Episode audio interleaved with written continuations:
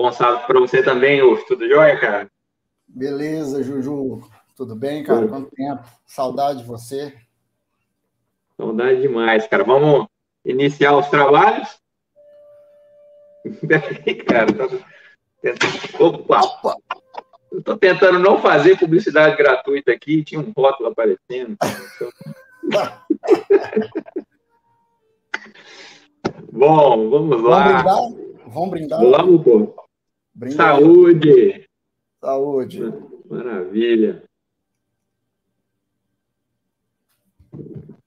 Muito bem, muito bem, muito bem, muito bem.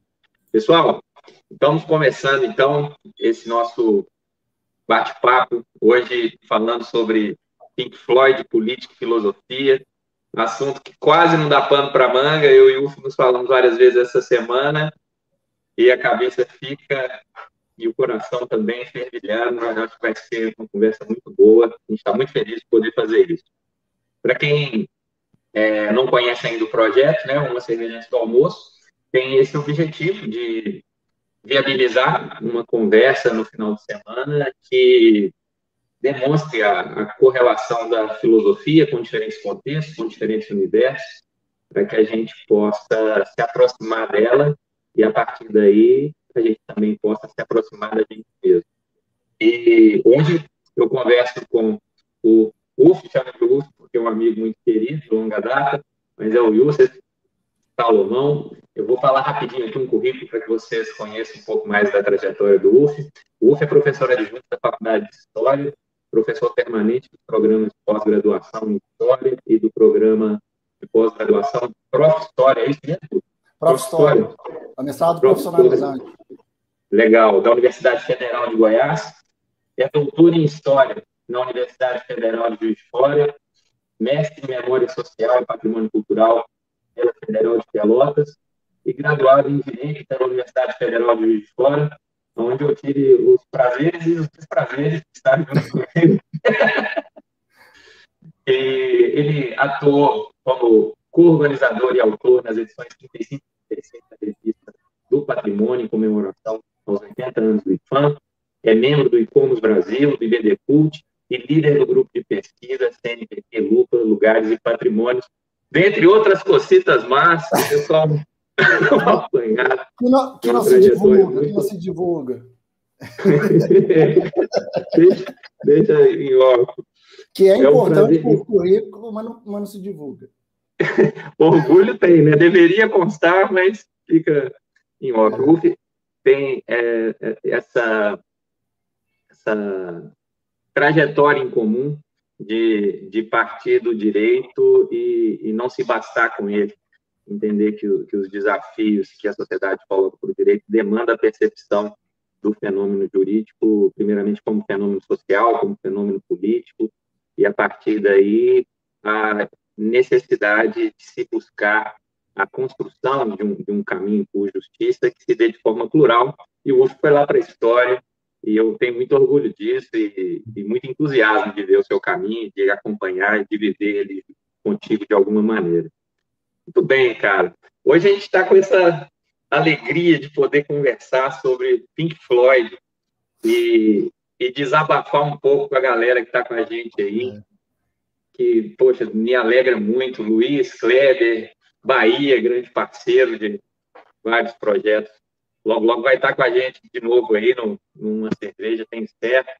Lívio, Kleber também, que já esteve com a gente no, no, numa edição do nosso programa sobre a relação da psicologia com a filosofia, pensando na autenticidade. Meu grande amigo, feliz de você estar aqui com a gente. Daniel, outro queridaço, né? E aí é, é, é a ponta desse nosso triângulo aqui, do Prisma no que diz respeito a, a esse entusiasmo com o Pink Floyd. Espero, inclusive, que eu o Daniel ainda tenhamos a possibilidade de inventar outras modas em torno do Pink Floyd. Aguardem aí, tem certo que isso vai acontecer. Beijão para você aí, Daniel. E quem quiser curtir, tem um música e filosofia também com o Daniel. Uf, queria conversar contigo, perguntando inicialmente sobre é, eu tô sem o fone aqui, cara. O pessoal do Contra-Regra aqui me deu uma. Peraí. Contra a regra. Na, reali... Na verdade, ela é a favor das regras, né? Ananda, beijão pra ela também. Ó, seguinte, queria começar a nossa conversa de hoje falando sobre a sua trajetória pessoal para chegar no Pink Floyd. Todo mundo que está aqui, muito provavelmente, tem uma relação com essa banda que nos impacta de várias formas, né? Eu queria te ouvir, como é, como é que o Pink Floyd chegou na sua vida e que importância que isso foi tomando com o passar dos anos? Antes, antes de eu responder, cara, eu quero te pedir licença, porque tá rolando um sonzinho de fundo aí, né? O, o, disco Dark Side of the Moon, né? E eu não tô conseguindo aqui, acho que, cara. Aí não tá não. Aqui acho que não, aqui não tá chegando, não. Daniel, vê se tá chegando aí no, no YouTube. Porque, sim, tá rolando, eu acho. Eu, eu botei bem baixinho, mas aí eu tô, eu tô perdido aqui. Eu também fiquei meio perdido nesse início, cara. eu tirei, eu tirei o som. Quase derrubei a cerveja no computador, você viu? É muita é. emoção. Estou feliz demais. É. Olha lá, o Daniel fez, o, fez a graça dele ali. É, cara, eu, eu na minha casa sempre ouviu-se muito música, o tempo todo. Principalmente aos finais de semana. Eu me lembro de sábado, se, se, né, meu pai de folga, meu, meu pai e minha mãe médicos, né? Então, imagina, trabalhando pra caramba. E aí, sábado, cara, meu pai acordar, a primeira coisa que ele fazia era ligar o som da casa, assim, alto, samba, né? E, e bossa nova, jazz. E, cara, quando eu vi blues, eu fiquei doido, assim. Eu, eu comecei, eu cheguei no Pink Floyd por do blues. Inclusive, Pink Floyd é o nome de dois bluseiros, né? é, é interessante são... porque eles chegam uh, e o Floyd Council. Eles chegam e se mantêm, né? Gente... É.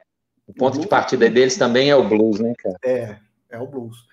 E eu sempre gostei de, de, de música introspectiva, sabe? Que o povo chama de música deprê, que não é deprê, blues, Pink, Pink Floyd, rock progressivo, não é deprê, é introspectiva, é diferente. Deprê é quem está ouvindo, né? Não é a música. Mas, e eu me lembro daqueles meu pai tinha aquele gradiente, sabe? Uhum. É, o, o 3 em 1, sim. E com aquele fone, quando aquele fone grande não era moda, era, era, era o usual é, mesmo. É para valer, né? Para valer, com, com, com um fiozinho de telefone, assim. Eu deitava do lado do som, ficava ouvindo Pink Floyd, cara. Dormia às vezes, relaxar. Assim, tem, tem muito a ver com a minha história de vida também. É, a, a minha mãe morreu, eu tinha oito anos de idade. E antes disso eu já era meio na minha e tal. Cara, eu fui sair da introspecção. Você estudou comigo, pô. Na faculdade eu ainda era introspectivo. Eu só saí da introspecção depois do, do, do da terapia e do, da venda faxina. Ou seja, aos 20, 28, 30 anos. Eu saí da, intros, saí da introspecção, mas não saí do Pink Floyd. Ainda bem.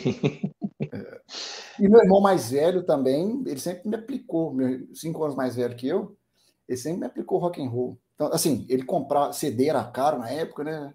Aí, ó, o que você quer de aniversário? Eu lembro ele ganhando o Will o CD. Nossa, eu vi até furar aquele, aquele disco. Cara, é, é, é, isso, né? Eu, eu também tive o, o, contato com Pink Floyd, eu acho que um pouco tardio, assim. Sempre tive contato com o rock inglês, principalmente. É, meu pai história maravilhosa, né? Ele, ele ia ser padre, saiu do seminário e montou uma banda cover dos Beatles. Então. Essa história é linda.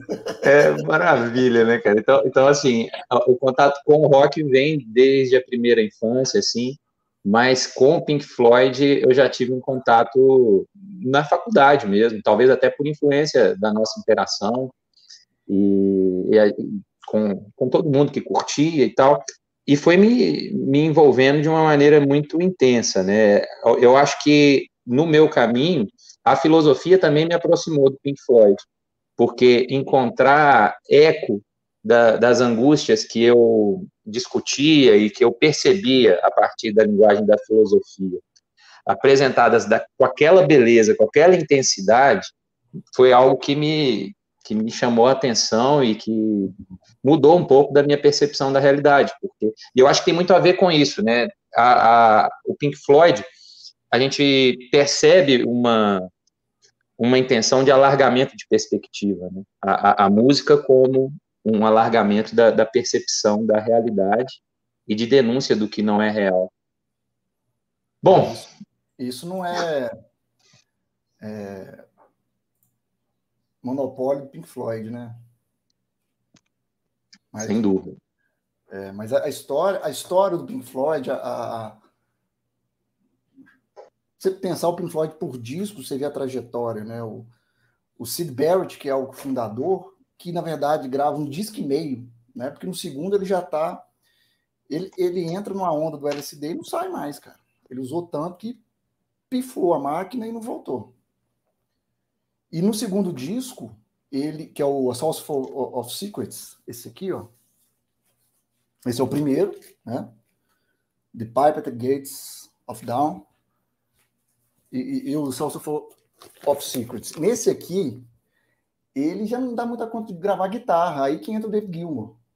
E o David Gilmour, ele é amigo de infância, de escola do, do, do Sid Barrett. Do Barrett, é. Ele não era um estranho no ninho, não, sabe? Ele já estava ali por perto dessa turma. E, cara, são dois discos, assim, muito, muito psicodélicos, né, cara? Cara, o, o, Pink Floyd começa em 65. Então fala, ah, Pink Floyd é uma banda da década de 70 e tal. O Pink Floyd começa em 65, cara. Você tem ideia?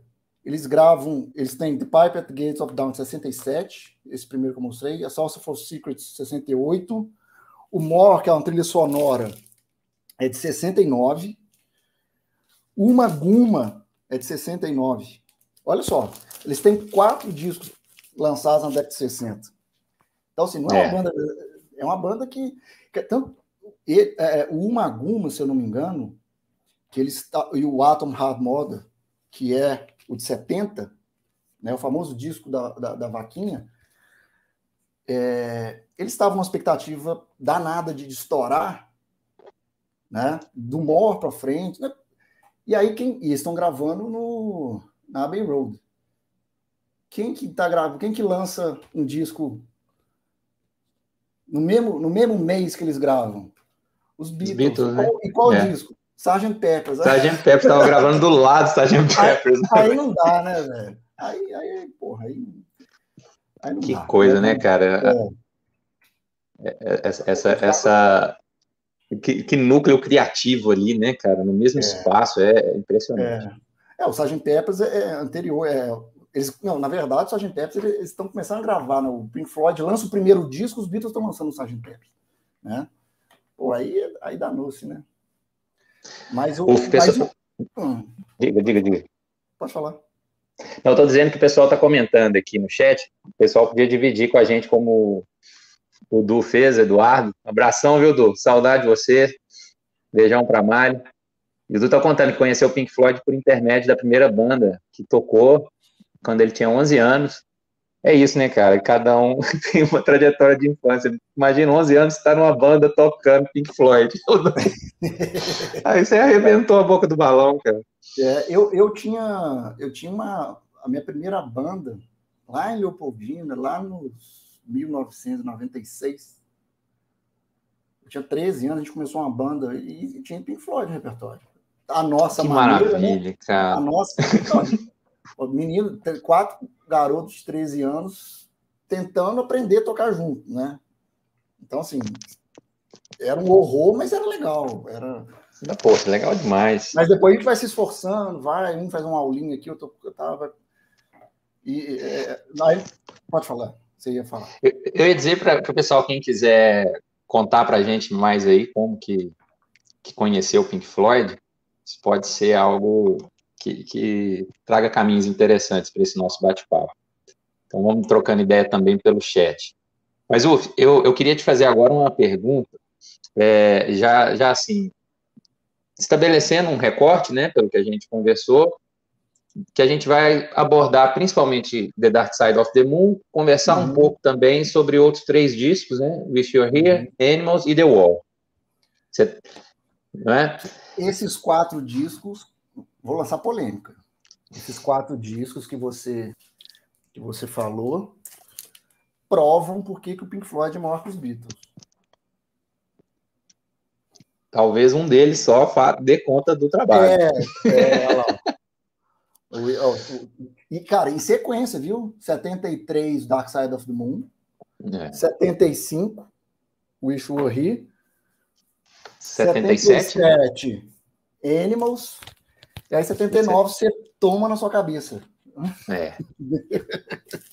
e, é impressionante. E, e, e, o seguinte, cara, entre 73, Dark Side of the Moon, e 79, né, são 6 a 7 anos. Esses quatro discos, os caras tinham de 30 a 37 anos, cara. Nós estamos com 38, Juliano. Nós não fizemos porra nenhuma nessa vida. Eu vou ali no banheiro chorar e já volto, mas é coisa rápida. com a nossa idade, os caras já estavam caindo na porrada, brigando por causa de nome de banda, por, já estavam trilhardário. É fantástico, cara. É, é... Não, é uma história absurda. Assim. Rolf, e aí eu queria começar de leve, assim, a nossa conversa, já puxando um tema bem tranquilo, bem sereno nesse sábado, estamos fazendo nada, é a gente conversar um pouquinho sobre The Great Gig in the Sky, bem de leve sobre a angústia e a morte. Uma música que tem essa pretensão de, de expressar a angústia diante da finitude, do absurdo, da morte e toda a dor que perpassa essa percepção. Queria te ouvir um pouco falar sobre The Great Gig in the Sky, porque a gente vive uma cultura que muitas vezes opta por afastar a morte do cotidiano. Né? A gente tem uma, uma tendência a ignorar o fato de que nós estamos caminhando para a morte. Muito culpa do catolicismo, inclusive. Né? Em grande medida. Né? Acho que diferentes vertentes religiosas, mas em especial é. a nossa experiência é. latina, o catolicismo, né? No, no, no, sentido de se pensar enquanto um ser imortal, enquanto uma alma, e desconsiderar a finitude é, enquanto característica da vida. E eu gosto muito de uma frase do Montaigne, que ele diz que meditar sobre a morte é meditar sobre a liberdade.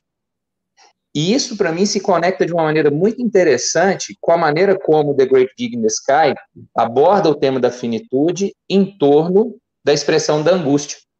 E aí eu queria te ouvir um pouquinho sobre The Great Gig in the Sky, para a gente começar a mergulhar nesse universo do Pink Floyd. Primeiro, questões mais lúdicas sobre o assunto. Na época do Orkut, eu criei um uma comunidade, The Great Gig in the Sky. Cara, bombou, velho. Bombou. foi muito legal. Não, foi, foi pô, super, isso foi. Isso, quando, é, quando é que existiu o Orkut? 2000, né? Por aí. É. bombou, foi super legal. E, e a, a Roberta, a minha esposa, sempre quando ela é, quando eu estou ouvindo essa música, ela fala assim: ah, essa música é muito deprê. Parece que eu estou no umbral. Eu falei: ah, então você já deve ter estado e está reconhecendo alguma coisa, porque eu não. Não estou vendo isso. Mas a música, cara, é o disco. Eles estouram, né? O, o, o, disco Dark Side of the Moon já está sendo tocado na turnê de 72. Assim, as, eles vão experimentando as músicas e já, jogando para galera. Sabe? E, e o sucesso trouxe muito é, muito medo, né? Desde o do, do avião, o Roger Waters começou a ter pânico de viajar de avião, de carro. E, e o Great, Great, essa música já existia para discos anteriores e não foi usada. E o título dela, Juliano, era The Mortality Sequence, né? a sequência da mortalidade. Então, e por que The Great Gig in the Sky? O gig é, né, vamos fazer um som, né? Vamos fazer uma gig e tal, não sei o quê. No céu, tipo assim, nós vamos morrer, a gente é finito, né, é, tá tudo dizendo que a gente vai morrer, coisa, né, jovens, e muitas drogas e, e tal. Se a gente morrer, a gente faz um som no céu, vamos, sabe? Partiu meio pro deboche também, assim, porque... Mas, por outro lado, o, o, o próprio... É, é, Roger Waters, que é um cara inteligentíssimo, cara, e muito disciplinado. Ele meio, meio assim, igual o Paul McCartney, passava raiva com os outros três para gravação, para não sei o que e tal. Era o meio, meio Roger Waters, cara super disciplinado, trabalhador e tal. Então, assim, o, o Dave Gilmour e o, e o Nick Manson, o baterista, eles iam jogar squash nas gravações de Wish tava as crises de, de, de, de, criatividade, e, claro, eles tinham um fantasma atrás, né? Um disco que vendeu, e aí eles tinham que fazer o próximo, né? Mas, enfim, o que, que durante as gravações de Dark Side of the Moon o Roger Waters fez? Ele deixou cartõezinhos espalhados no estúdio com perguntas assim: Você tem medo da morte? Qual foi a pior coisa que você já fez? Você já se arrependeu? Tal? Depois, cara, ele pegava as ele selecionou as, as, respostas que ele mais gostou e gravou. Essas frases estão todas espalhadas na, nas músicas do Dark Side of the Moon. Se notar, tem falas, né? Por é. exemplo, é. The Great Big Sky é uma música instrumental né? Inclusive a Clary Torrey, que é a, a, a, a mulher que canta, ela conseguiu nos anos 2000, Fumaça já, entrar como coautora. Porque ela fez ali não foi uma simples vocalização, né? É. Ela, não, aquilo ali é tudo menos uma simples vocalização, é, cara. Ela entrou como compositora, e ela só conseguiu é. isso é, mais de 40 anos depois. Mas e ela fez isso em três, três takes. Porque ela tá, estava atrasada, que ela acho que tinha um show do Chuck Berry para assistir, uma coisa assim. Ela não podia demorar muito. Olha, eu tenho um show do Chuck Berry para ir. É, se não é o Chuck Berry, é alguém da, da geração. Assim. Mas... E, e aí, cara, tem, tem, tem, duas. Eu, eu, eu, eu tô lembrando aqui assim, que, que eles tratam essa, essa criação, The Great Gig in the Sky, e de, como algo muito trivial. Né? Tanto ela tá, tá passando no estúdio atrasada para um outro evento que ela julga mais importante do que fazer The Great Gig é. Sky. E, e, eles também não dão um feedback para ela de imediato. Ela só fica sabendo que foi aproveitado o que ela fez quando ela tem contato com o disco pronto. Não teve nenhuma explosão assim imediata de nossa, olha o que aconteceu aqui. Não, foi tipo, ah, obrigado. Então, um bom show lá com o Chuck Berry. É. Na hora foi, mas depois que eles mixaram, cara, eles ficaram. É, exatamente. Porque aberto. E, cara, e essa coisa do, do, do Memento Mori, né? O latino. Lembre-se da, morte. morte. Lembre-se da morte. Passa o disco todo. E se você, not... se você prestar atenção, na, no finalzinho da música, no, no início da música, você repara, nos inícios e nos finais das músicas, quando tem os, os fade-in, os fade-out, sempre tem uma fala e tal. No, no, no, Dark Side of the Moon, ou, desculpa, no, no, Great Gig in the Sky, é, o Gary O'Driscoll, zelador da Abbey Road, do, do, do, estúdio, ele, um dos cartõezinhos lá que o Roger Waters escolheu, falou: Eu não tenho medo de morrer. Posso ir a qualquer hora, não me importo. Por que eu deveria ter medo de morrer? Não há razão para isso. Uma hora você vai ter que ir. E a Patrícia Watts, que era a esposa do chefe de logística, Peter Watts, que não tem nada a ver com Roger Waters. eu nunca disse que tinha medo de morrer. Olha só, ele perguntou só assim, no cartãozinho, você tem medo de morrer? Ela já responde assim, eu nunca disse que tinha medo de morrer. É, é um recalque, né? O é, que, que é isso? Por que você está perguntando isso? É, quem te contou? Você sabe? Cara, isso perpassa o, o disco todo, cara. Ou, e... E você tem medo de morrer, cara? Cara, eu, eu tenho, velho. Eu, eu acho. Sabe por que, que eu tenho? Até o meu irmão aqui comentou. Tem dois irmãos meus acompanhando aqui, o Iano e o Yuri. Ele falou assim: muito culpa do catolicismo é uma frase ótima. Porque ela é quase que paradoxal, porque eu falar culpa já é catolicismo, né? É, cara, que maravilha. É, eu já estou sendo, eu tô sendo católico para falar mal do catolicismo. Né? É, cara, você pensar a realidade pelo crivo da culpa é, é ser é. católico, é, né, cara? Mas, cara, mas eu, você... eu e os meus irmãos todos estudamos num colégio de freiras, do maternalzinho até o, o, ensino médio. E era, hoje em dia, o nosso o irmão mais novo, do segundo casamento do meu pai, que eu sou 18 anos mais velho que ele, é a mesma escola que ele estudou, mas já era gestão laica. Nós não, cara. A direção era, era de freira, tinha professora freira, sabe? Cara, o, tinha aula é, de catecismo, tinha. Cara, oh, é, é, isso. Meu, meu, meu pai, eu comentei contigo que ele ia ser seminarista, que ele foi seminarista, ia ser padre, e inclusive ele apareceu já aqui. Um beijão. Meu pai, minha mãe, bom demais vocês estarem com a gente aqui. E os dois tinham essa vocação religiosa muito demarcada. Minha mãe chegou aí para o convento. Então, a, a, a, a, influência desse imaginário. É... escrever um roteiro sobre isso. sua mãe, sua mãe quase freira, seu pai quase padre, ele monta a banda dos Beatles e eles, e eles se conhecem. Pois é. E, e, e por falar nisso, assim, a, a decisão da minha mãe de ir para o convento, dividindo aí um pouquinho da história deles, né? É posterior ao namoro. Eles estão namorando e ela tá angustiada com esse sentido de missão. E ela fala, ó, eu vou, eu vou lá para o convento. Aí meu pai fica, meu pai contando essa história é muito melhor do que eu contando, porque aí, aí ele diz coisas do tipo, Juliano, como é que eu vou competir com Deus, cara? que, que eu vou... Cara, o, o, Daniel lembrou algo aqui muito importante, que estava aqui nas Isso, eu ia te perguntar agora, conta aí essa história. Não, é, não, não é só isso, não. O Alan Parsons, cara, que é, o, é um músico genial e foi produtor, cara, do disco. Tem muito dedo dele aqui, mas muito. Cara, ele, ele botou num, numa sala, não sei quantos relógios programou na memorário para bater o memorário para fazer aquela introdução de time. Olha que loucura. Nossa, cara, e aquela introdução, ela é perturbadora, né? Ela é uma... Não, assim, não só isso. É a, a, a ideia da, das moedinhas, da caixa registradora, o Roger Waters fez primeiro em casa, num estúdiozinho dele em casa. Estúdiozinho, sim, pode dizer, né? Já em casa, cara, levou ideia para pegar moedinha por moedinha. Vamos emendar essa, essa, essa conversa é, falando do, do tempo, porque eu acho que a, a percepção da, da finitude que The Great Big in the Sky impõe, a, a, angústia diante da, da condição humana finita, né, e da morte, do absurdo, isso tudo move a filosofia de maneira muito intensa.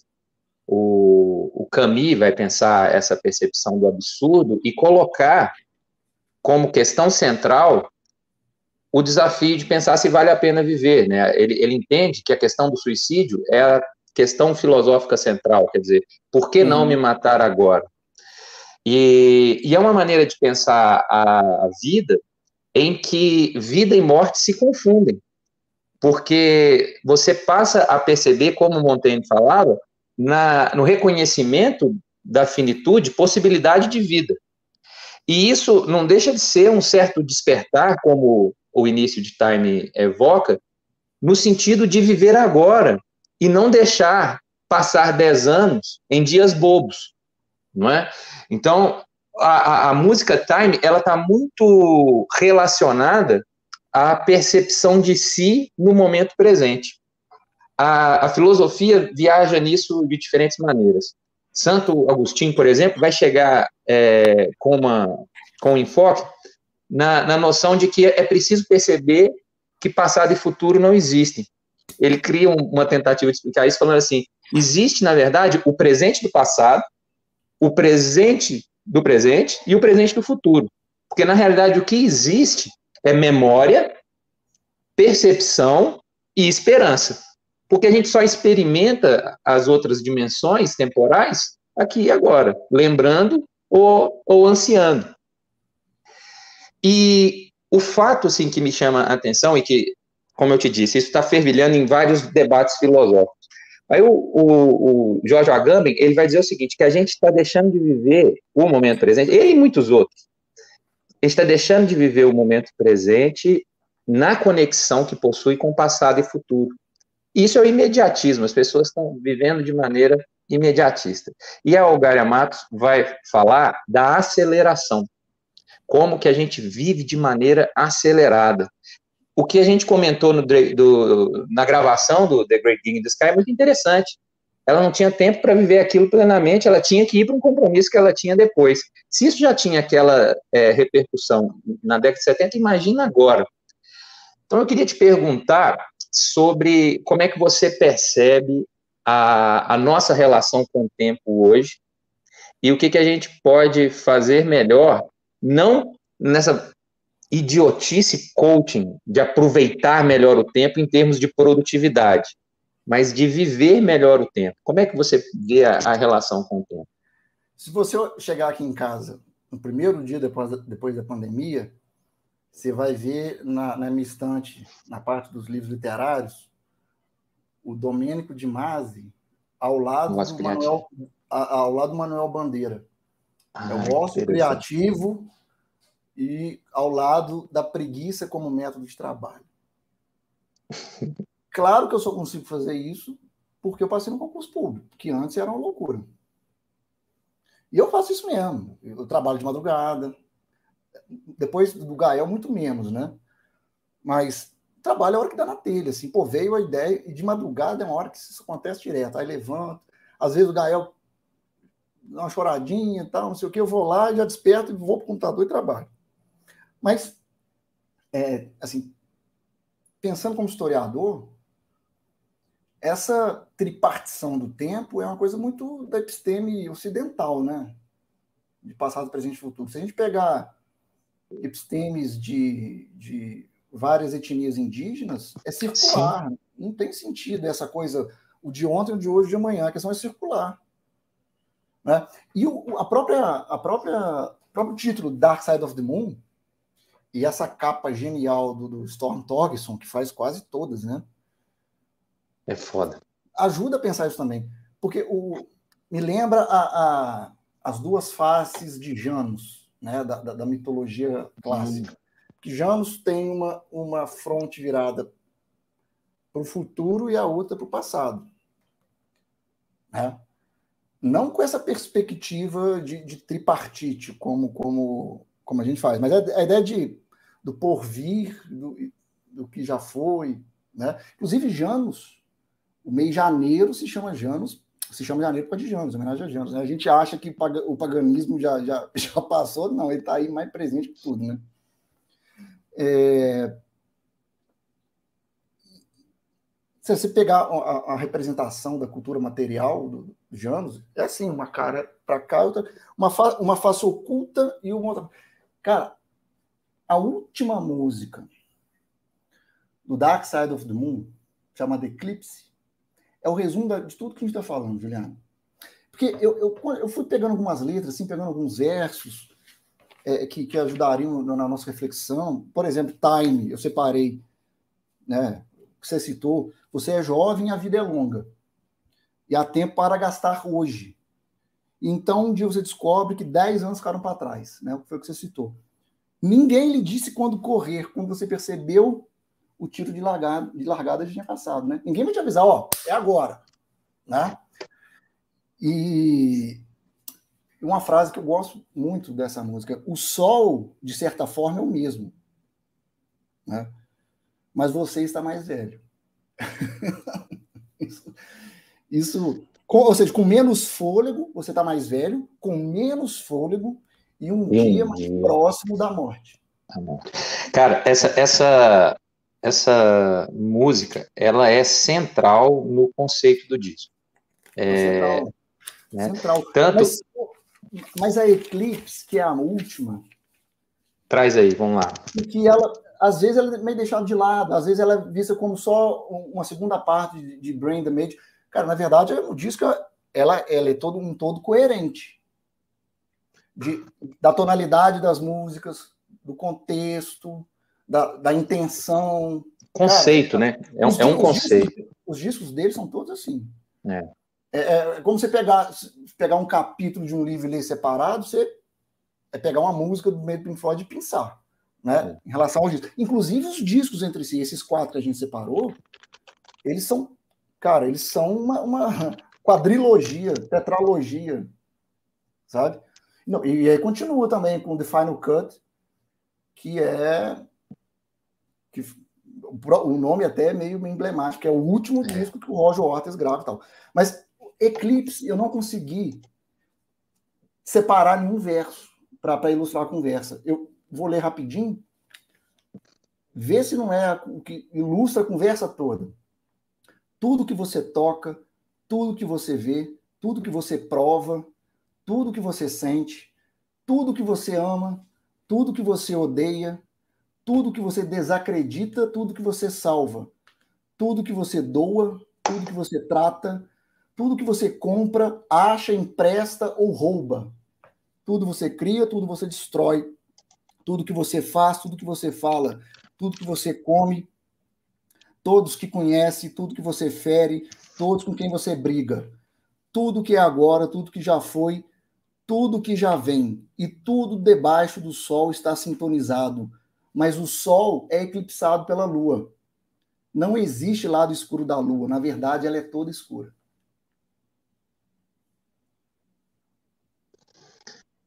É isso, pessoal. Esse foi o cerveja. Bom dia. Falar o quê, né, cara? Falar o quê? Eu, eu fico atordoado com, com, com a habilidade que eles têm de utilizar elementos simbólicos na música para gerar um, uma interação plurívoca. Quer dizer, eles conseguem apresentar mais de um caminho de interpretação a partir, por exemplo, do símbolo Sol. Você pode pensar o Sol dentro dessa tensão da gente se perceber envelhecendo e o Sol permanecendo o mesmo, na figura cosmológica mesmo, mas você pode pensar o Sol como o self, como o, o, o que há em si para além da temporalidade. E, e aí isso permaneceria o mesmo por, por ser transcendente, por não ser histórico. Só que, na verdade, a, a grande discussão do disco é, de, assim, um, um caminho possível de interpretação e que me entusiasma muito é de pensar como uma ode à imanência, como uma defesa da vida vivida aqui na Terra enquanto corpo, é, sem, sem uma preocupação com a morte que nos paralise. E eu acho que isso tudo, para mim, fica mais intenso quando eu conheci esse fenômeno absurdo, inacreditável, que se alguém que está acompanhando com a gente aqui ainda não tiver tido essa experiência, eu recomendo intensamente, que é o The Dark Side of the Rainbow. Para quem ainda não teve contato com isso, né, The Dark Side of the Rainbow é o fenômeno de convergência que existe se você inicia concomitantemente a reprodução do The Dark Side of the Moon do Pink Floyd e do filme O Mágico de Oz eu fico assim impressionado com a beleza dessa dessa convergência, dessa conexão. E, e o que ajuda, eu só, só te interrompendo, uma coisa que ajuda nessa convergência é o que põe é, nessa nessa narrativa que você elaborou de vida e morte, de uma de uma tentativa de racionalidade sobre isso, é perturbada por uma questão no, no disco a insanidade. Isso, isso. Né? A insanidade. Quando você acha que, ah, tá, a gente nasce, vive e morre. Mas aí vem a insanidade e questiona esses parâmetros todos. E essa insanidade, presente no disco, é outra homenagem ao Sid Barrett, né? E, e, a, e, é, e é, uma, é, é uma insanidade que ela é ao mesmo tempo, um, desculpa, é um, um perigo e uma condição que... de de, é. mas também questionadora do, dos paradigmas. Uma condição de possibilidade de ser. É, não, não, não tem outro caminho senão a, a, a, coragem de não se manter dentro dos padrões de sanidade que nos são postos. Eu estou lembrando aqui que eu comecei a, a live com o Daniel, é, na nossa conversa sobre música e filosofia, lembrando de uma música, de uma, de uma música, de uma frase do Nietzsche, sobre essa, essa percepção da, da, sanidade, da insanidade, que ele tem uma frase muito legal que é assim, é, aqueles que não ouviam a música julgavam insanos os que insistiam em dançar, algo nesse sentido. E, e aí conversava com o Daniel sobre isso, sobre o fato da gente perceber a, o olhar social para o músico e para o filósofo como seres insanos. Sim. E eu não vejo, se, assim, se eu tenho alguma sanidade, se é que eu tenho alguma sanidade, ela está muito em torno da música e da filosofia.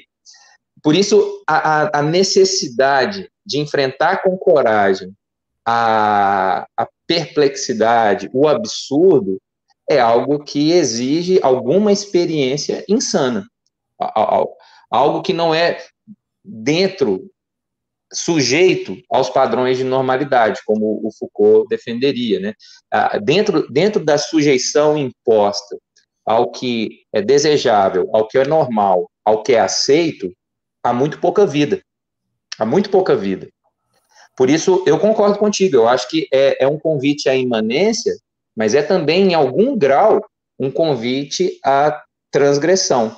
Mas sabe, ciente dos riscos. É mais ou menos. E aí, falando do Dark Side of the Rainbow, isso, isso fica muito evidente numa cena. Pessoal, é, eu, eu vou me conter, eu vou me conter aqui. Não sei se você já leu, Juliano. Ah, cara, eu, esse cara aí eu não li muito, não. Mas, é, mas vale a pena, viu? O direito é um projeto ético, intersubjetivo e sua proteção, projeção metafórica na caminhada de Dorothy e seus companheiros em busca do mágico de Oz. Eu passei, meu, quando eu dava aula para filosofia do direito na graduação, no primeiro período, meus alunos falaram assim, eu falei, meu amigo, tal, doutor em, em filosofia do direito, há um aluno mais abusadinho levantou assim, professor, esse amigo aí fuma maconha? Puta merda. Todo tempo, ou seja, você sai da episteme lógica, né, dos padrões, dos paradigmas, que a filosofia e, é, e, é, isso, né? e, olha, e olha que interessante, é, a, a sociedade precisa te taxar com algum comportamento que seja consolidado como reprovável para suportar as provocações que vêm quando você opta por fazer outro Beck, caminho.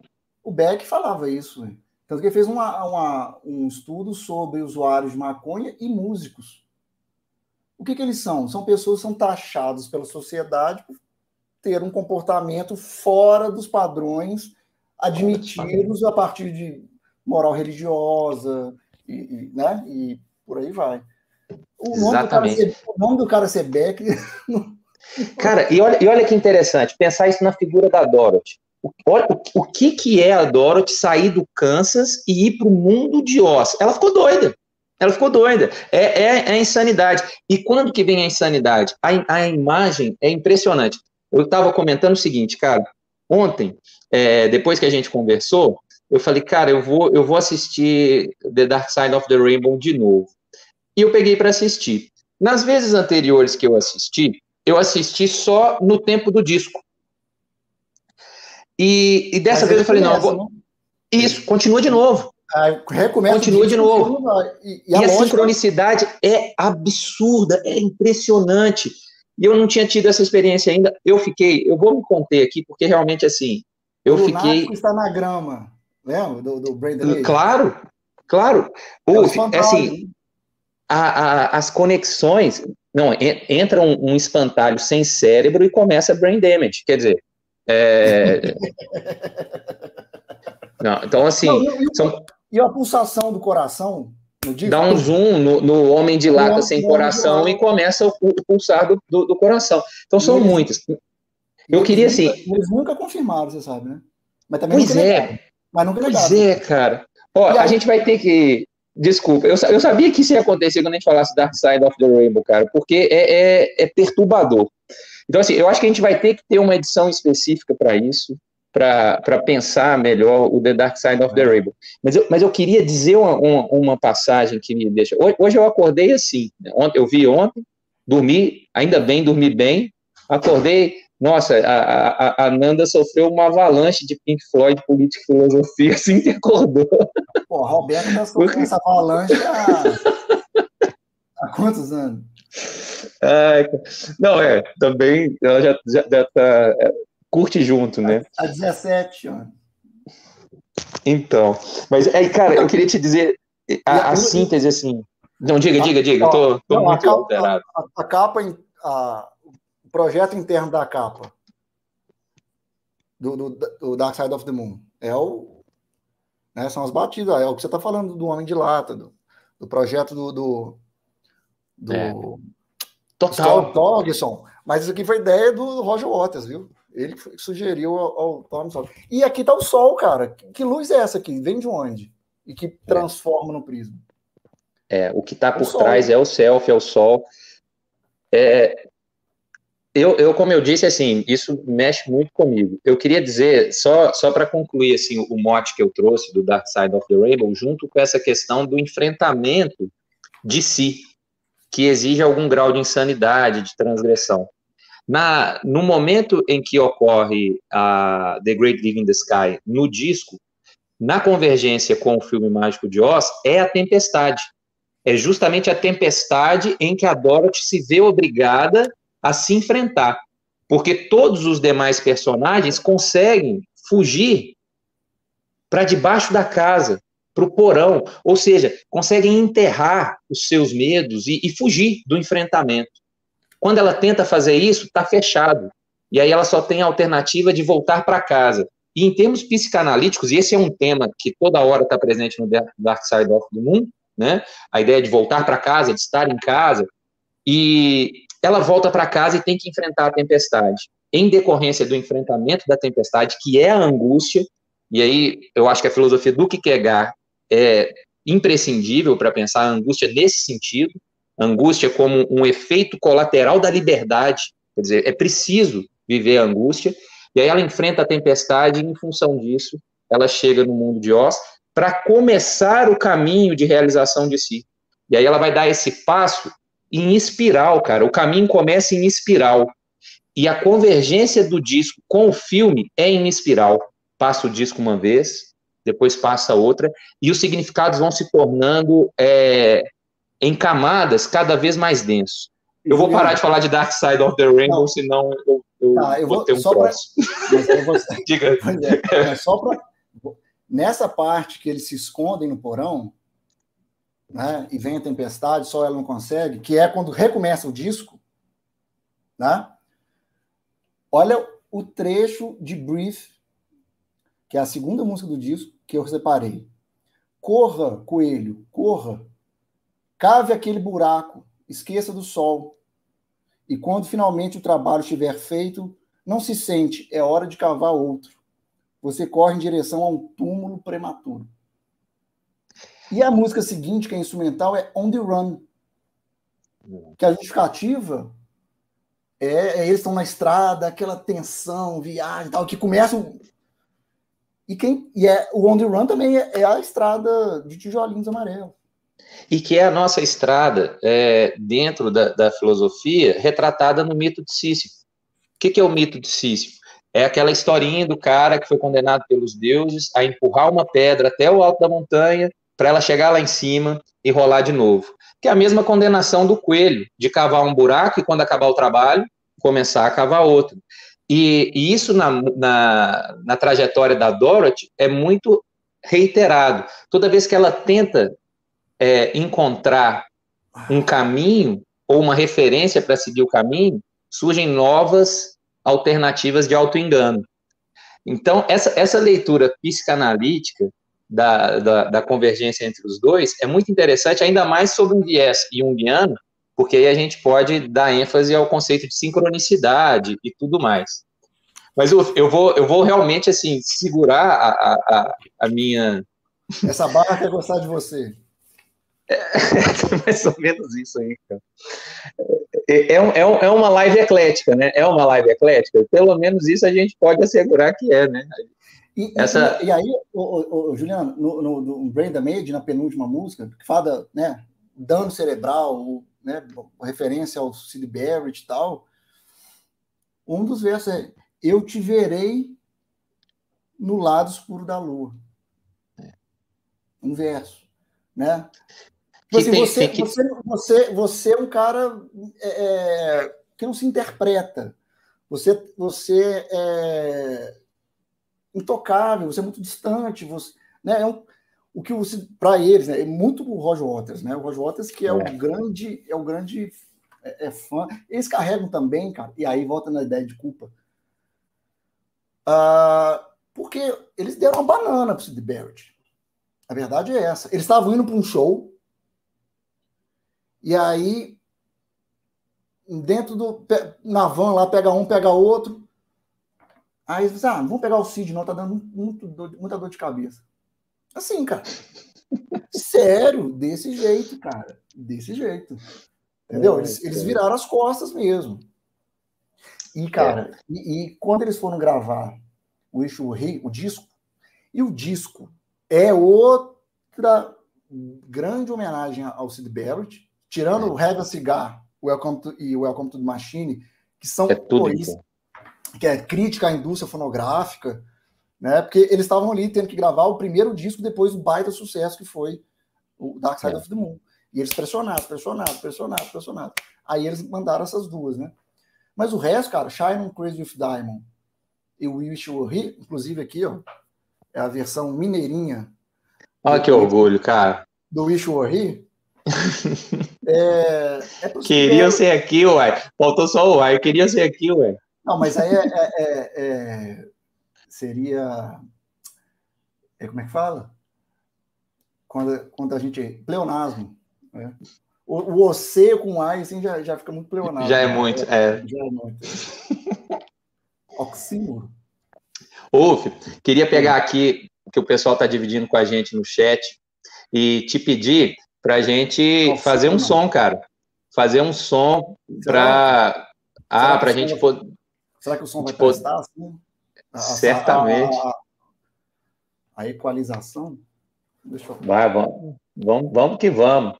Ó, tô aproveitando aqui para ver que o pessoal está comentando com a gente aqui. Meu irmão Marcelo, mandando um abração para nós. Ô, Marcelo, cara, manda um abração para ele. Ó, deve ter uns 20 anos que eu vi Marcelo. Pois não, é, cara. Né? Tem, deve se bobear, tem isso mesmo. Marcelo continua a figurar. Ele, é, ontem ficou me, me, zoando também, que eu só posso estar doido de fazer Pink Floyd e tal, filosofia. E... Sabe nada, inocente. E, e beijão para ele, bom demais, curtindo com a gente aqui. A Meire, curtindo o rock com a gente, um abração, Meire. Daniel comentando que você queria entrar no casamento com conforto dinâmico. Pois é, cara. Não, você teve uma febre na infância e ficou com essas ideias erradas, né? Não, cara. Gente, a gente tá falando de metáfora aqui o tempo todo, cara. Comfortable Numb, o, o, o, o Roger Waters estava, não sei se era problema muscular, ele estava cansado de show, cheio de dor, e para conseguir aguentar o show, ele tomava uma injeçãozinha lá para parar de sentir dor e, e fazer o show. E aí ele fez essa música. Também uma crítica à indústria, né? A, a, a né? o capitalismo invadindo a música, né? E ele é metafórico, né? Metafórico. Eu, é, é estou confortavelmente anestesiado, entorpecido, pô, serve para muita coisa, né? E ela, e, ela tem, e ela tem uma parte toda em tom menor, que o prevalência, em tom menor, e a outra maior.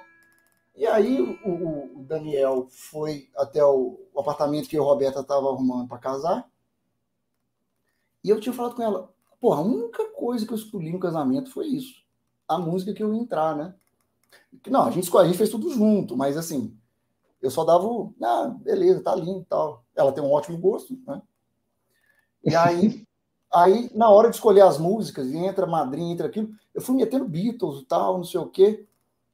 Aí na entrada do noivo, assim, eu botei o Comfortable Now. Aí o Daniel chegou nessa hora. Aí eu falei, porra, chegou meu advogado, né? O cara tem tatuagem de Pink Floyd, o cara toca Pink Floyd. É agora. Aí, aí ela falou assim, ah, mas ela tá certa. Música triste, música fala disso, fala daqui. Enfim. Eu tô rindo aqui que eu falei do, do, do, meu irmão, né? E os seus irmãos também estão com a gente. E a, as frases dos seus irmãos no chat são, são geniais. Um abração para eles. O Yuri colocou assim: Eu que não sou louco de me deixar devorar pela sanidade. Cara, esse é, esse é um verso do meu pai. Meu pai é psiquiatra e poeta. Que maravilha, cara. Nossa, que maravilha. Ficou mais bonito ainda. Tem uma poesia dele que é muito Simão Bacamarte, sabe? Do, do, do, Machado de Assis. Sim. Que a grade depende é do, da perspectiva. Né? De quem está internado. Quem é o internado, quem é o louco aqui, né? Depende da perspectiva. E o Iano, e o Iano colocou assim: mãe quase freira, pai quase padre, filho filósofo. Se Deus existe, se Deus existe, ele está aí. Puta merda.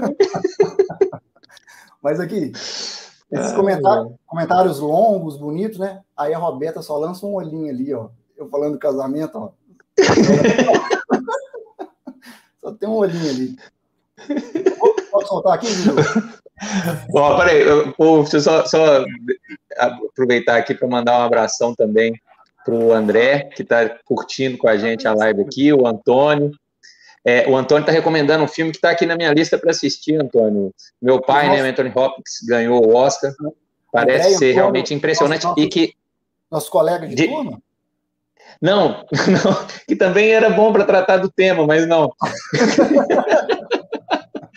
é, é, é, o Antônio é um grande amigo meu, primo também, lá de Barroso, está acompanhando com a gente, e, e realmente o, o, o, que eu li né, sobre o, o filme Meu Pai, que está aqui para a gente assistir, é justamente a, a percepção de quem se vê sob o risco de perder a sanidade. Né? Então, o filme ele é todo contado a partir da perspectiva de alguém que, que se sente perdendo a sanidade e é questionado por isso.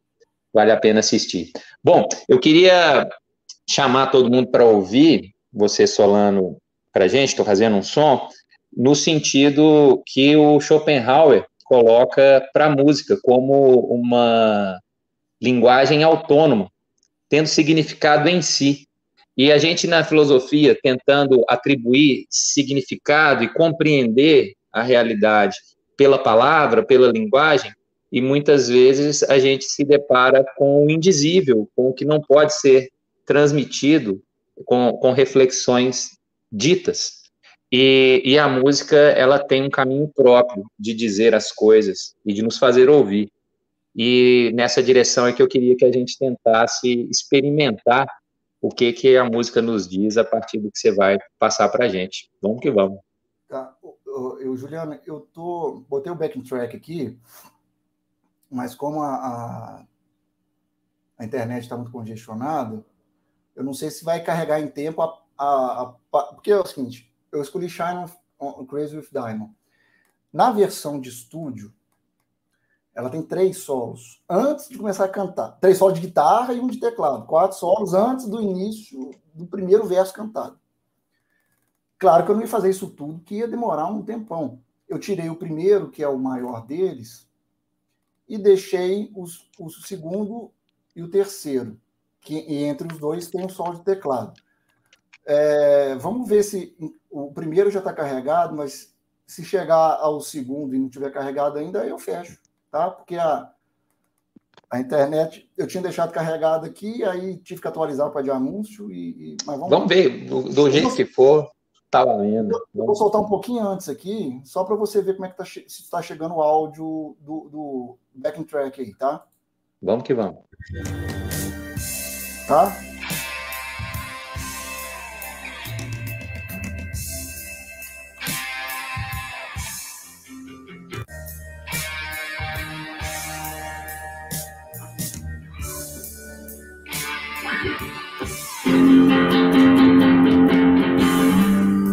Tá?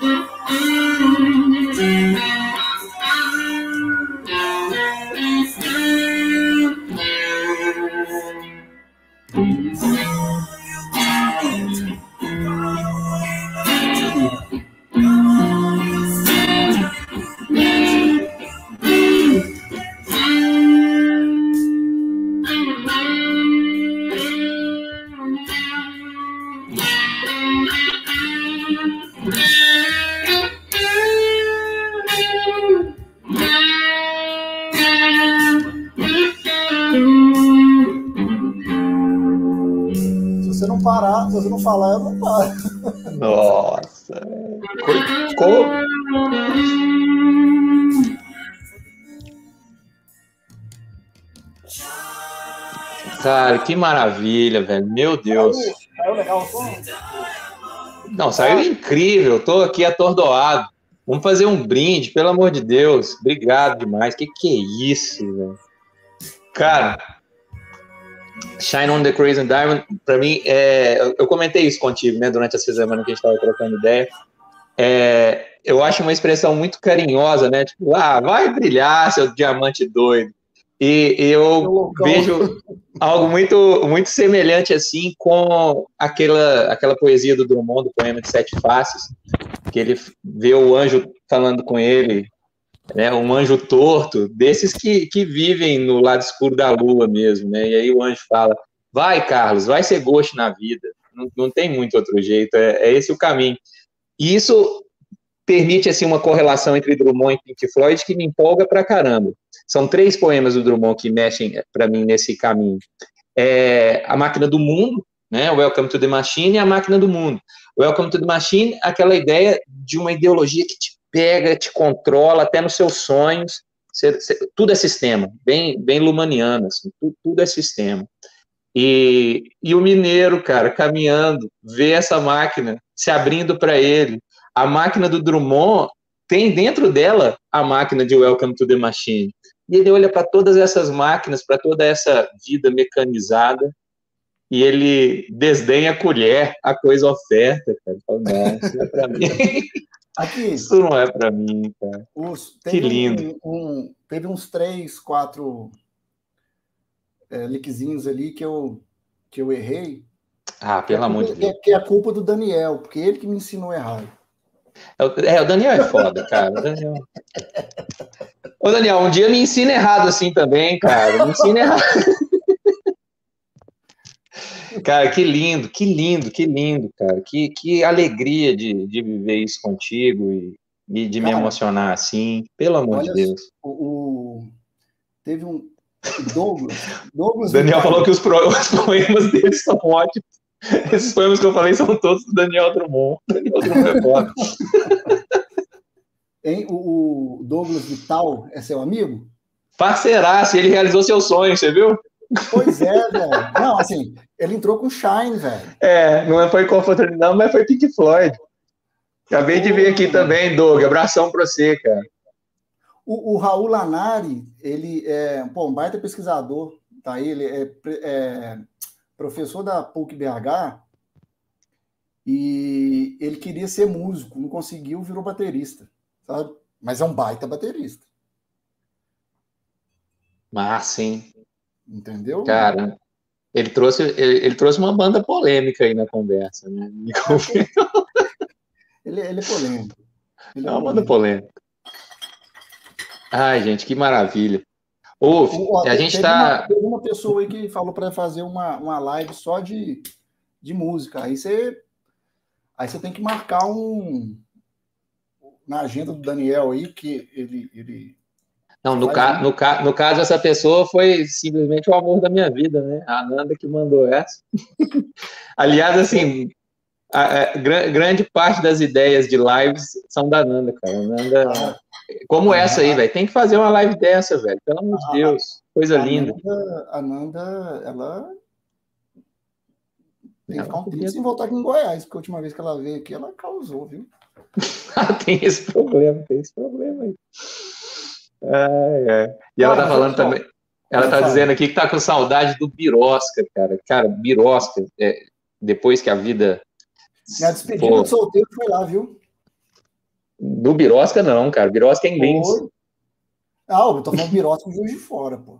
Ah, não, tem um Birosca em Lins. Ah. E, e, e, é, um, é, um, é um bar que vem, vem covers de bandas muito boas. E a gente. Porra, Juliano, é... se eu tivesse passado minha, a minha despedida solteira no Birosca de Lins, você, você tinha acabado de me entregar, né? É, você viu que eu fiquei mais calado, fiquei mais calado. Deixei, deixei você resolver a questão. Cara, mas você, você não tem que falar. Vocês acham legal falar um pouquinho de money, não? Cara, então, eu, eu queria. A gente está se aproximando do, do final, mas a, a Maria, que está assistindo com a gente aqui, ela, ela criou uma tradição. É, Maria Lopes. Beijão, feliz demais você estar tá com a gente aqui. Saudade grande. Colou a gente, muito a... terceira opção. Colou muito. Na faculdade eu não deixei muito, não, mas na opção ela colou muito. Cara, ela, ela criou uma, uma, uma, tradição aqui na live que não, não pode existir uma cerveja antes do almoço sem buscar a saideira, né? Então a gente tem várias, e na verdade a gente repete a postura de Minas, tem a saideira da letra S, depois a letra A, depois é. a letra I. Então, Mas na verdade. Buscar, você fala aí lá na geladeira buscar isso. Se você está precisando de buscar? Está desarmado aí? Rapaz, metáforas bélicas, é, é, é, interessante. Eu falei que tá desarmado, eu vou aproveitar para conversar sobre isso. Você já viu Mineiro desarmado? Foi viu? Cara, o, o, o, eu, eu, vou, eu, vou, eu vou deixar para dizer o que eu diria daqui a pouco, o Raul trouxe uma, uma questão muito importante, cara. A gente está. O, o UF dedica boa parte da, da trajetória dele à, à proteção do patrimônio, faz, todo, faz uma. Tirando, de, é, tirando a graduação, o resto todo. É, é, né, vive, vive em torno disso. E aí o Raul disse o seguinte: o, a, por favor, aborde The Wall pelo prisma patrimonial. O muro deve ser demolido? Não existe algum grau de proteção que impeça esse ato de vandalismo? Mas perceba, vandalismo com W, porque ele é fã do Vando, entendeu? Cara, ele fez isso, ele fez é, isso aqui, então. E ele é, ele é fã do Vando e fã de trocadilho. O vandalismo aí é uma versão do The Wall feito pelo Vando. Acho que é ô, ô, ô, Raul, eu, eu, eu, nem te conheço e já te considero pra caralho. Ele é de BH, lá pro lado. Poxa, prazeraço, cara, que maravilha. Vale nada. Vale nada.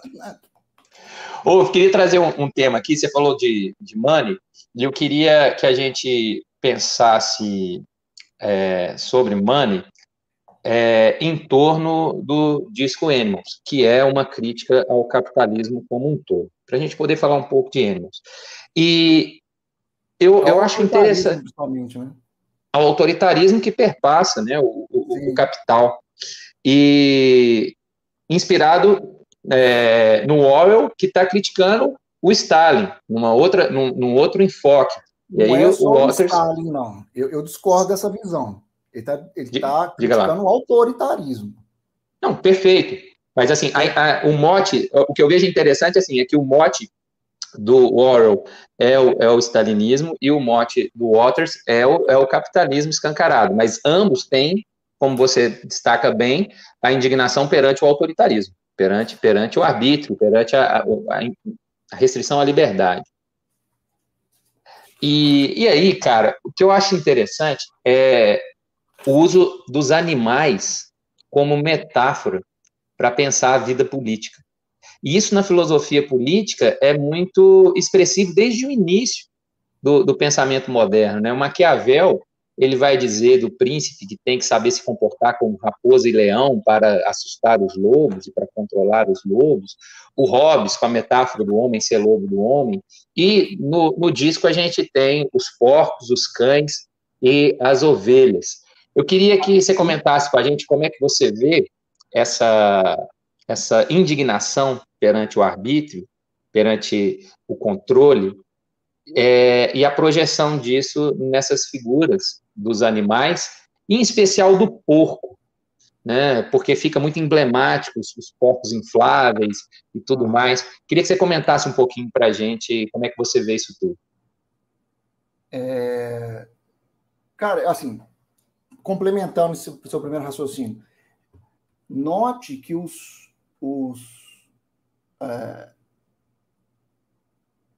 os fascistas, os nazistas autoritários do século XX se referiam aos grupos por eles perseguidos também como animais. O Hitler falava sempre dos ratos dos judeus. Né? Tem isso uhum. também. É, né? interessante. Essa está sempre presente. Esse no, na, esse em Ruanda, o, o, conflito entre os Hutus e os Tutsis e a denominação é, como baratas a serem baratas a serem exterminadas. E, e hoje, o que, que a gente fala do, dos seguidores do presidente da República? Como é que a gente chama? Os chama? De gado. Né? É. Né? Os animais estão muito presentes no imaginário político, né? O Zé Ramalho é um, é um gênio, cara. O admirável gado novo dele é uma letra que as pessoas não. Né? Geralmente a gente naturaliza música, né? tanto melodia quanto letra, harmonia. Gente natural, ouve gostou, beleza, e ouvido de gado, povo marcado. O que, que é esse povo marcado? Né? Povo, ele, ele faz uma leitura, claro, não, tô, não, tô, não é desse aspecto que gente está dizendo, mas está dizendo, falando dessa condução de um, de um. E agora até pensei na questão, na condução de um, de um pastoreio mesmo. E aí vai ter a ideia do pastor, do, do Messias, do, do outro Messias, né? Quem é o pastor? Quem é que pastoreia? Quem é que. O que é pastorear? É apontar o caminho ou é determinar o caminho? É indicar o caminho ou cercear e dizer, ó, por aqui não. Né? O que, é o, o cão que é pastor? O que, que ele faz? Tanto que o, o cão aqui no, no, no, no, Animals e no, no George Orwell é o é, a, é o, a força, o braço armado do autoritarismo, né? É. O, o, porco, o porco é o, é o, autoritário, o cachorro é a sua força, né? A sua força, seu braço armado, e, e as ovelhas são aqueles que têm que ser pastoreados, têm que ser vigiados. E se saírem da linha, tem que ser punidos, né? Voltando ao Foucault que você citou. Né? Porque, assim, lendo o 1984 com a Revolução dos Bichos, né? O que, que são os, os, as ovelhas dentro da fazenda? O que, que os cachorros estão tomando conta delas? Não é só para que um, um, elemento exterior venha, né? uma raposa vem e as come. Não, para impedir que elas fujam, para impedir que haja revolução, para impedir que haja. Né? E, e, e, o bacana, Juliano, em 2000 e 2018, né? Nós fomos ao, ao, ao show do Roger Waters em Brasília, mas eu, proletariado, fiquei na arquibancada lá em cima, você, né, aristocrata, oligarquia, você ficou lá na frente. Essa é, história é você, é diferente, você, mas eu não vou contar ela aqui. Você é mais perto do porco e eu mais perto das ovelhas. Mas, tá, é, merda. É... O que, que eu tenho que ouvir, hein, cara? e aí, cara, uma, uma, a, a, turma falando assim: esse cara não tem que falar de política, não. E ele tomou vaia em vários estádios, sofreu censura pelo Estado brasileiro. E no show que nós estávamos, depois da meia-noite, ele não podia falar de política, porque já era período pré-eleições, pré né? E aí mandam ele não desse tamanho no, no, no, no telão, e parte das pessoas vaiam. Essas pessoas que vaiaram e que vaiam nunca entenderam Pink Floyd. Nunca leram, nunca ouviram. Nunca... Porque é assim desde o início. O que, que a gente está falando aqui do, do, Dark Side of the Moon? Olha o é. Otávio aí, sem, sem vergonha. É, o, o que, que é o Wish Here? O que, que é o Animals? Né? O, oh, essa, essa, essa, essa questão que você trouxe. Não, diga primeiro, vamos lá. Não, o, na, nessa turnê de 2018, ele botou ele não para o Trump, para o Bozo, para o Putin. Pro o Putin ele colocava uma interrogação, né, cara?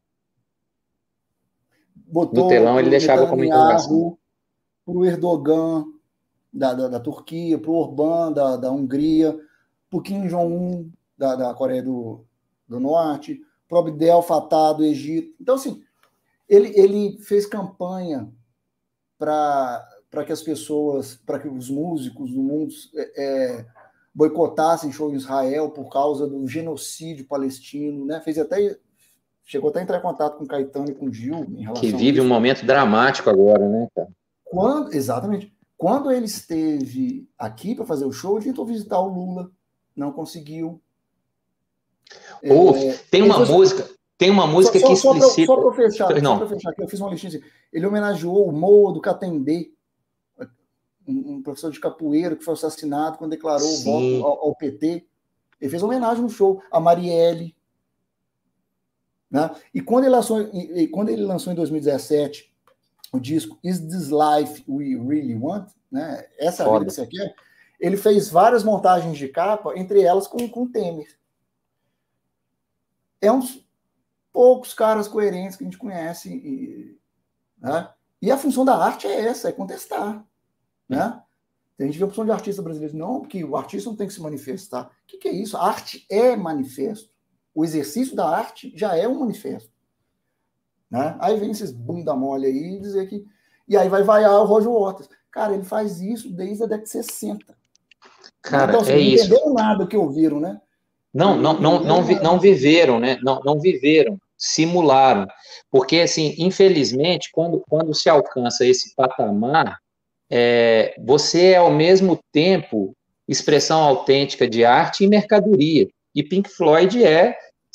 Aliás, o que não é mercadoria nesse mundo doido de meu Deus, né?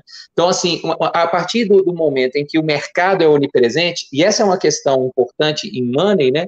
A, a ideia de, de um, um culto ao capital, como o Walter Benjamin fala, né? O capitalismo como religião essa, essa, a partir do momento que você vive nessa, nessa dimensão, a, a arte ela vai estar sempre carregada dessa ambivalência, que, aliás, é uma preocupação para o Walter Benjamin intensa. Né? A partir do momento que é possível a reprodutibilidade técnica da obra de arte, você passa a tê-la como mercadoria, perdendo o, o hit et nunc, essa, essa, essa coisa do instante de autenticidade. E Pink Floyd, claro, para muitos, se esvazia enquanto um produto. E, e interagir com, enquanto um produto não permite a densidade ética e existencial de alguém que percebe a exigência de um comprometimento com o ser humano que impõe esse tipo de posicionamento como elementar, assim. Eu lembro muito, assim, da ideia do, de, um, de um escritor nigeriano, Olha Suinka, que ganhou o Nobel de Literatura, inclusive, por esse trabalho, Aqui, Anos de Infância, e aí ele fala do medo dos africanos em torno da figura do Hitler, e ele reflete sobre a onipresença do vilão, como que a vida é deformada pela presença do vilão.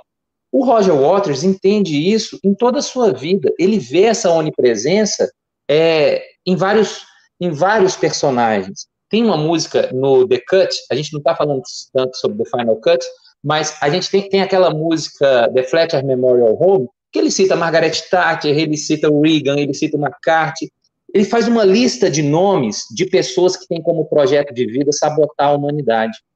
E, e ele toma posição nessa, nessa medida.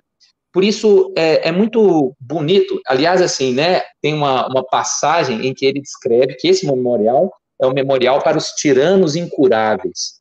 E, e é triste perceber isso e como que isso e aí, caminhando para o nosso final, eu queria levantar a bola para você falar com a gente sobre o The Wall, como que isso tem conduzido o corpo social a cada vez mais construir muros ao invés de pontes. E como que a gente tem vivenciado intensamente um fechamento para o outro, uma experiência de vida hiperindividualista e indiferente que banaliza e naturaliza os diferentes modos de apartheid social com os quais nós convivemos. Então, eu queria que você comentasse com a gente como é que você vê, é, agora, para além da brincadeira do, do tombamento do muro, pensando, pensando na metáfora que o muro configura do hiperindividualismo e das diferentes maneiras de apartheid, como, como que você vê a indignação do Pink Floyd com a existência desses muros? Como é que você se sente em torno disso? Primeiro, fazendo a, a, a hermenêutica do sujeito, né? O Roger Waters, ele perdeu o avô na Primeira Guerra Mundial e o pai na Segunda Guerra Mundial. Isso está presente muitos discos, não é só no The Wall. Né? Essa, essa crítica ao autoritarismo, ao belicismo, e, e, e algo que, que, que o machucou e marcou muito. Ele sofre com uma mãe super protetora, né? ele sofre com, uma, com professores é, que, que, são moedores de carne, né? No, no, é. no, no, no, clipe, assim, os alunos e são, né, são fascínoras, né? Sofre com sucesso, sofre com a relação com os fãs. E essa questão do, da construção do muro, que começa por conta da sua da dificuldade dele em relacionar-se com os fãs e com a fama e tudo, é também uma crítica aos muros, né? Ainda o, o muro de Berlim não estava de pé. Né? A, gente, a gente fala muito do muro de Berlim, que já caiu, mas a gente tem opção de muro de pé, né? Entre Estados Unidos e México, é, na fronteira da Espanha, ali no, no, no Estreito de Gibraltar, Gibraltar, tem muros é, nos Balcãs, tem quando começou essa, essa, essa fuga, essa diáspora dos sírios, muros se levantaram na, na Europa, muros de, né, tanto físicos quanto muros simbólicos em, em dificuldade de, de, de, de passar. No, na América Central, levantou-se muro para impedir imigração. Né? O Bolsonaro levantou muro entre a Venezuela e o Brasil, né? muro metafórico e tal. Metafórico. E entre, entre, o morro, entre o morro e o asfalto, né, cara? Entre o morro Quantos e o asfalto. Entre... Pois é, o asfalto e para o morro, né, como é, é, a Nara Leão fez brilhantemente para pegar grandes compositores, não tem, parece que não tem tanto essa. A, a aduana não é tão rigorosa, mas de lá para cá é diferente, né? É, você vê a mobilização dos, dos, dos meios de comunicação de massa sobre crianças assassinadas por seus pais, né? O vereador Jairinho, não sei o quê. Tá. E o massacre de Jacarezinho é, passa, passa do, dois em jornal e vamos mudar a pauta. E os jornais continuam chamando de operação ao invés de chamar de chacina, de né? Operação, é. Operação. E é claro, e, e é óbvio é óbvio que foi um, um, uma retaliação, porque eles começaram a entrar, o primeiro que morreu foi um policial civil, pronto. Aí, cara, abre a boiada que os dogs vão, né, em nome do pig que está lá. É. E coincidência ou não, na véspera dessa operação, o presidente da República se reuniu com, com o governador do estado. Então, os porcos reuniram soltaram os cachorros nas ovelhas. Né? Soltaram e. Né? Com, com sede de sangue mesmo. Sede de sangue. E. Voltando no The que você está falando, ele é muito biográfico da história da família do Roger Waters, né? E e, e, também o The Final Cut, que é quase uma continuação do The Wall, mas uma continuação muito da preguiçosa, mal feita. É o disco ruim. Mas, é, mas o, e, e essa dificuldade do, do Roger Waters com fama, sucesso, fãs e tal, eu não estou colocando como vítima, não, porque ele, ele inclusive, demitiu o Richard Wright, tecladista, que é um cara que estava na banda desde o início, e depois que viu que não ia conseguir é, é alguém para substituí-lo à altura, o contratou. Então, o Richard Wright, no final da década de 80, e no final da década de 70 e início da década de 80, ele era um músico contratado Pink Floyd. Eram os quatro, mais a banda de apoio gigante e tal.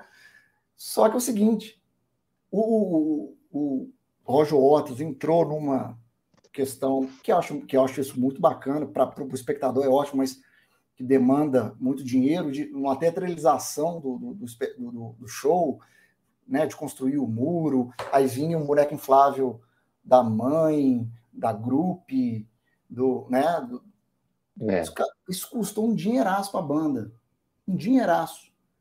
O Roger Waters ganhava como contratado e ficava na dele ali, ó, do meu dinheiro ninguém tira para pagar esse, esse custo aí.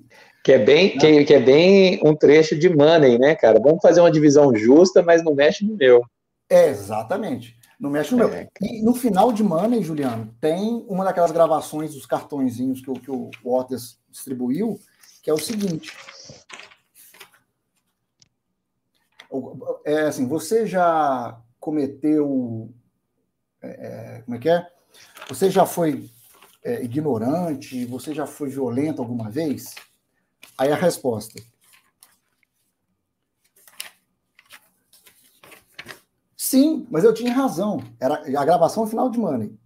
Sim, absolutamente certo. Eu com certeza tinha razão. Eu estava completamente certo. Esse velhote está procurando encrenca. Por que, que ninguém faz nada? Eu não sei, eu estava realmente bêbado naquela hora.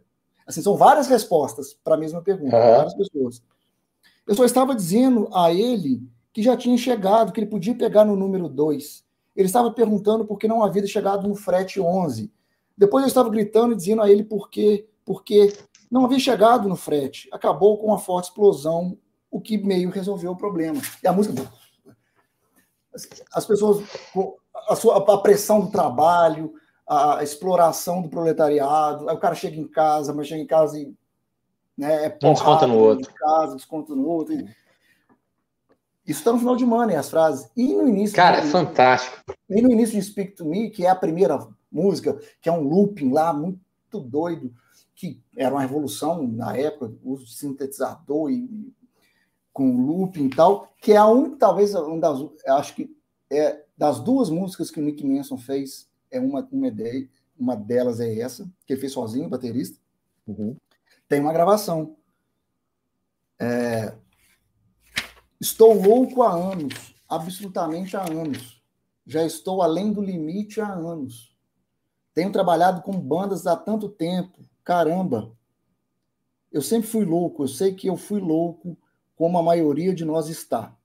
É muito difícil explicar por que, é, por que se é louco, mesmo se você não está louco.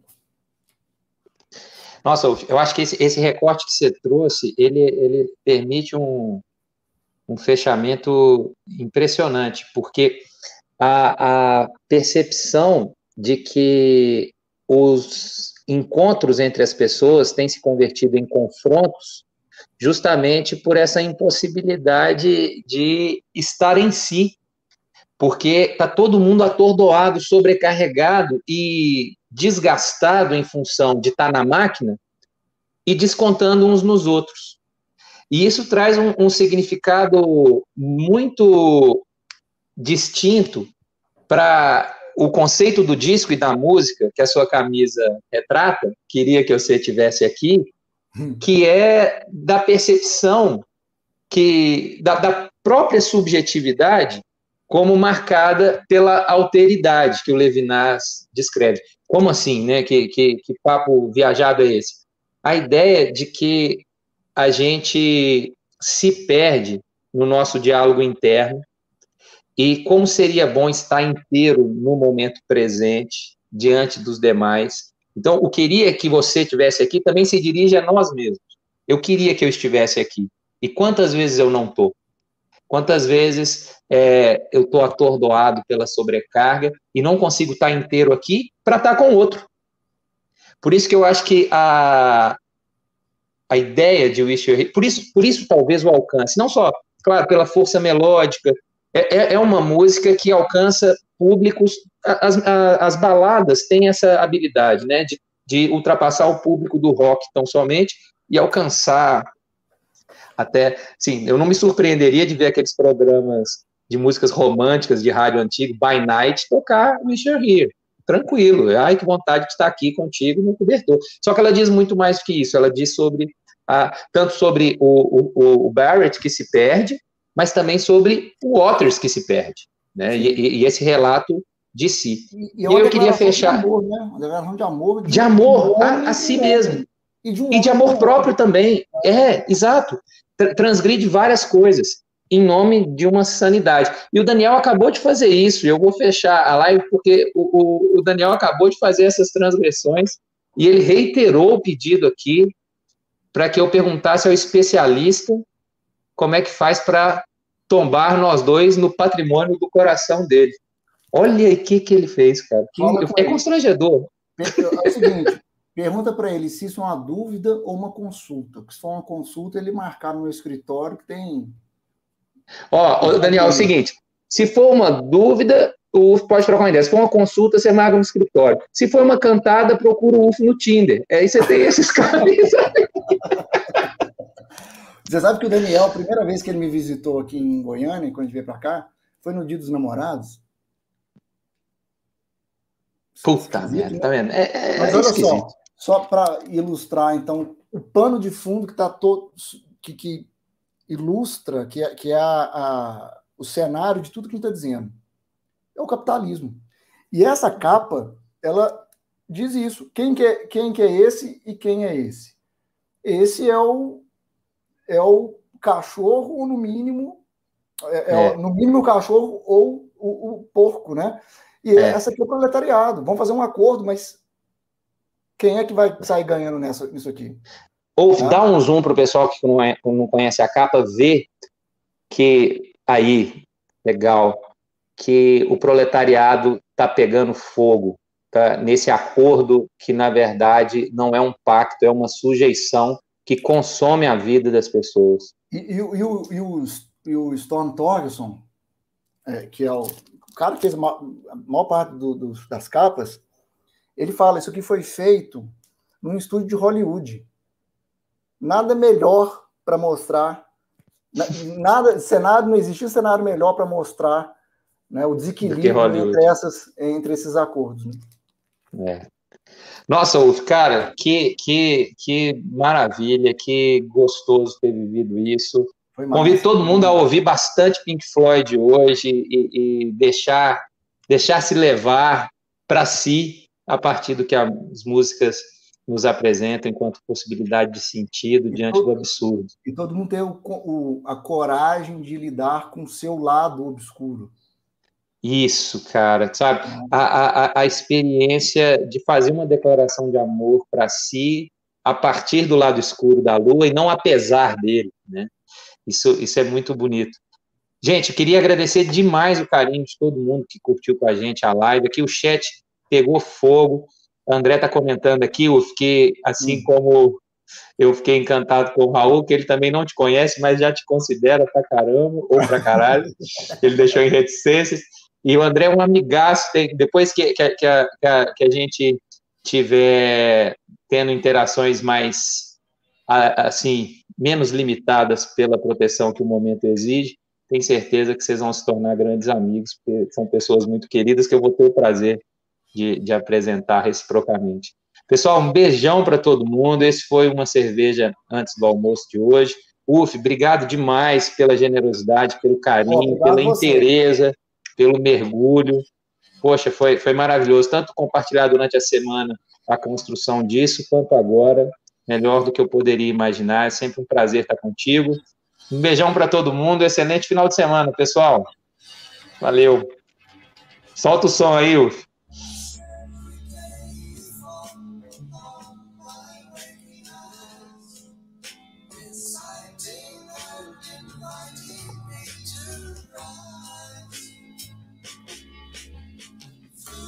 Isso aí, gente. Um abração. Valeu.